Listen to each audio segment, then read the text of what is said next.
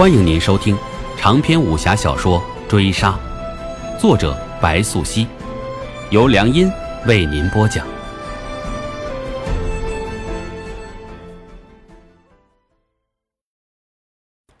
第七十六回，师傅，灵叶开口，还想说些什么，复杂的情绪就堵在胸口，被曹疯子虚抬手打断。见曹疯子。微不可察的叹了口气，竟不再规劝他回去，改变主意道：“独孤岩就在北边茅庐等你。那孩子是张青，你可知凶险？”灵叶听罢了然。张青祖母窦氏为太后胞妹，娶大宁郡主为妻，其子乃太子良娣。张青同教坊女流做出如此丑事。必会扫了皇家颜面。灵业知道厉害，随即拱手同曹疯子拜别。再遇独孤岩，已是半个时辰之后。乡野茅庐隐蔽在林场深处，独孤岩坐定席上，鬼市亦在。孩子呢？灵业开口环顾一周，便寻不到无忌，又急急追问：“无忌呢？”鬼葬来时，人已带走了。不会有事，你且坐下，见一位前辈。独孤岩说完，灵叶心安，想邹子素在侧，无忌必是平安了。旋即落座。不过一刻，来了一个女人，银发红长，颜如玉。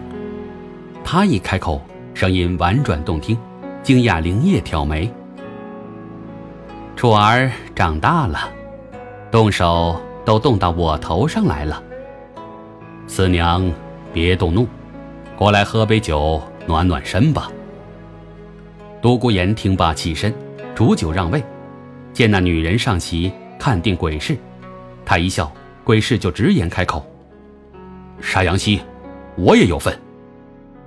你胆子向来大，我知道，看在你义父的份上，我又哪敢为难你？”那女人说完，愤怒难抑。话语间难免阴阳怪气，接着又对独孤岩道：“希儿落败殒命，难怪他自己学艺不精。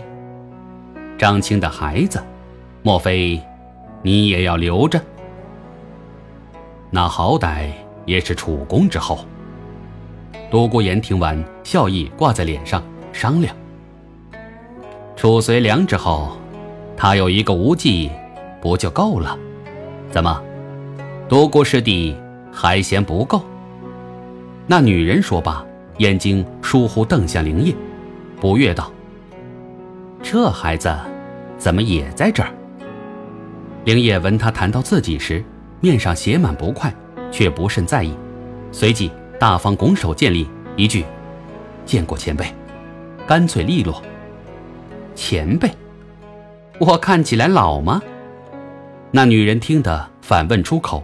貌若不悦，疏忽之后，脸上却带起莞尔笑意，又道：“你跟曹泽一点儿也不像，跟你娘也不像，跟你爹像也不像。”他说完，又自言自语道：“这场纠葛，终究是你娘赢了。你娘这一走，你爹便再也不笑了。”我爹还在世吗？灵叶话脱口，悔意上头，便见那女人淡淡笑起来，面有温柔。你母亲随行远嫁之时，我也在。她那时不过十三岁的小娘子。说起来，你还不知道我是谁吧？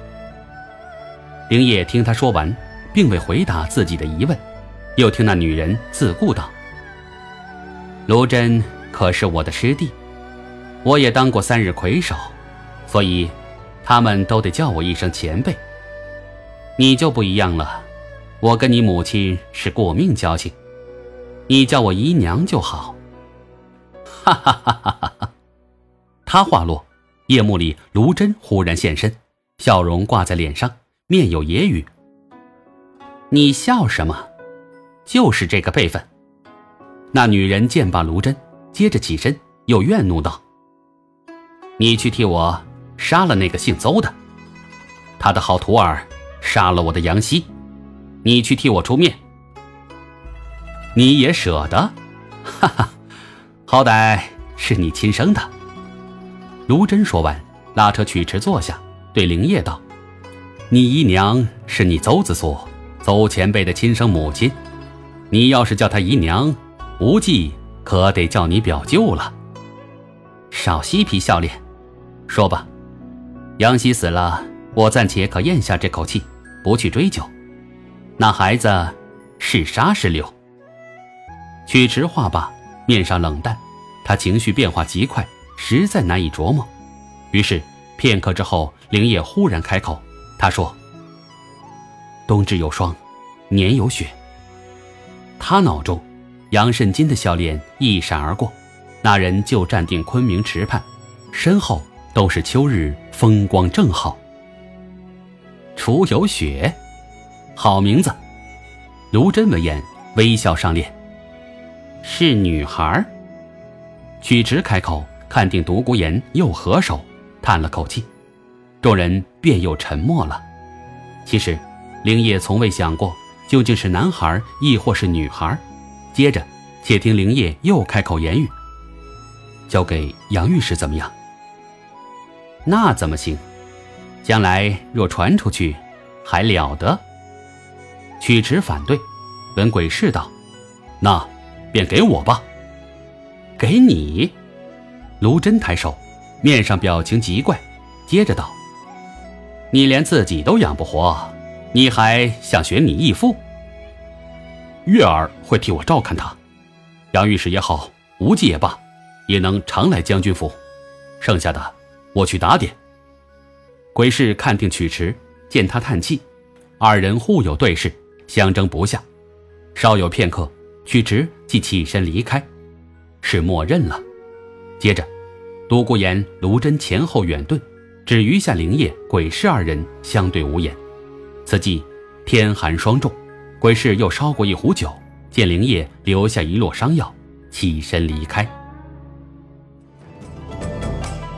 本回追杀播讲完毕，感谢您的收听。